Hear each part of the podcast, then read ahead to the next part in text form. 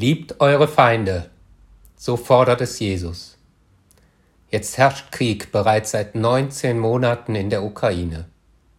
Wir haben uns schon daran gewöhnt. An die Bilder, an die Schlagzeilen, wenn sie überhaupt noch in die Nachrichten es schaffen. Mein Name ist Bernd Siemes und ich bin Diakon in der katholischen Kirche in Zürich. Unglaublich finde ich es, dass da Krieg herrscht, jetzt hier in Europa ich bin mit der Hoffnung aufgewachsen, dass wir zumindest nach den unvorstellbaren Weltkriegen mit all dem Leid begriffen gelernt hätten, dass dies nicht mehr passieren darf. Krieg darf nicht die Lösung eines Konfliktes sein. Hm. Dies war offensichtlich eine Illusion, eine Träumerei. Der Hass, der Vernichtungswille, die Gewalt, die Brutalität nimmt in einem Krieg auf beiden Seiten zu. Kein Ende, keine Lösung, kein Friede ist in Sicht. 19 Monate schon. Der militärisch Stärkere gewinnt, koste es, was es wolle. Auf politischer Ebene scheint es bei einer solchen Gewalteskalation keine andere Lösung zu geben als die militärische Gewalt. Diese Woche hat die Handlungsunfähigkeit der UN es noch einmal gezeigt.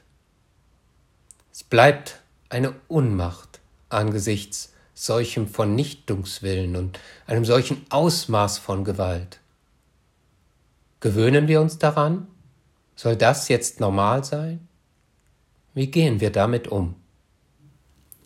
Der Ansatz, der zu Zeiten Jesu in der jüdischen Gesellschaft galt, hieß Auge für Auge und Zahn für Zahn. Gleiches mit gleichem Vergelten. Dieser Grundsatz sollte ein Hochschaukeln der Gewalt verhindern, die Rache quasi durch den Ansatz der Gleichbehandlung kanalisieren. Diese Regelung war ein enormer Fortschritt damals. Es gab somit einen Maßstab für alle. Doch ein Konflikt löst dies nicht, schafft auch nicht wirklich Gerechtigkeit. Gewalt erzeugte weiterhin Gegengewalt. Zudem beschränkte die Regelung sich auf das jüdische Volk. Für sie alle galt bereits der Grundsatz der Nächstenliebe. Gott war der Garant für den Frieden im eigenen Volk. Das Liebesgebot ist keine Erfindung Jesu. Allerdings hat Jesus es umfassend erweitert. Für Jesus ist Gott der Schöpfer von allem. Und dieser ist uns nicht fern, sondern wie ein Vater zu uns allen. Und alle können Kinder dieses Gottes sein. Dies ist der Ausgangspunkt der frohen Botschaft Jesu, des neuen Bundes. Wenn Gott wirklich der eine Schöpfer der Welt ist, gilt seine Liebe der ganzen Schöpfung, allen Geschöpfen, Menschen, Tieren, Pflanzen. Und wenn wir Gott, den Schöpfer von allem, mit ganzem Herzen, mit aller Kraft lieben, lieben wir zugleich alles und jedem, was von diesem Gott geschaffen ist. Liebe verstanden als Achtung und Respekt. Dies lebte Jesus mit voller Entschiedenheit und lernte dabei immer wieder, dass diese Liebe uneingeschränkt allen gleich gelten muss, unabhängig ihrer Religionszugehörigkeit, ihrer Herkunft, Sprache, Hautfarbe, Geschlecht. Dem könnten heute viele zustimmen. Und es ist auch Grundlage unserer Demokratie und unseres Justizwesens geworden. Aber Jesus fordert noch mehr liebt eure Feinde. Er meint damit eine andere Liebe wie die Liebe, die ich zu meiner Frau und meinen Kindern habe. Besser wäre es übersetzt mit achtet und respektiert eure Feinde. Aber auch dies kann im Konkreten unmöglich erscheinen. Wenn jemand mir oder jemandem von meiner Familie etwas angetan hat, gar getötet hat, kann ich die Person doch kaum noch achten, sondern eigentlich nur verabscheuen. Es bleibt also eine Herausforderung und die soll es auch sein. Jesus fordert es nicht von allen, sondern er sagt es zu seinen Jüngern. Diese haben alles, ihre Familien rückgelassen, um ihm, seiner frohen Botschaft ganz und gar zu folgen. Sie müssen anders sein.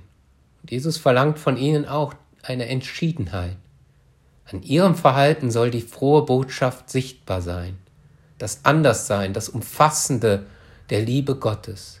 Jesus hat es gelebt und hat dabei Ablehnung, Verachtung und Gewalt ertragen, ausgehalten, sein Leben dafür eingesetzt und ist letztendlich gestorben am Kreuz, gescheitert.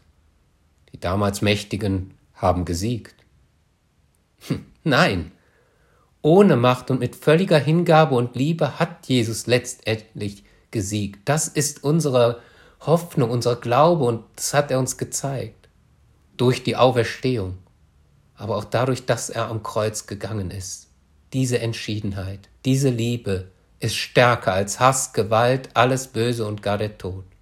Von dieser Grundüberzeugung der Verbundenheit mit Gott als dem Schöpfer von allem und dem Vater von jeder und jedem aus hat Jesus zur Liebe zu den Feinden aufgerufen und gar gefordert, betet für die, die euch verfolgen, damit ihr Kinder eures Vaters im Himmel werdet. Wir dürfen heute durch Jesus Kinder dieses Vaters im Himmel sein, ganz gleich was passiert. Vertrauen wir und achten wir alle Geschöpfe. Wie schnell beginnen wir zu hassen, zu verurteilen, werden wir selbst gar auf eine Art gewalttätig. Gott der Schöpfer ist letztlich Richter und nicht wir selber oder sonst wer. Wir können die Bösartigkeiten nicht verstehen, nicht verhindern, aber können versuchen, uns nicht von ihnen anstecken zu lassen. Wir wollen Kinder des himmlischen Vaters bleiben. Bemühen wir uns also dem Aufruf und Ziel Jesu, so gut es geht, zu folgen vollkommen zu sein, wie unser himmlischer Vater vollkommen ist.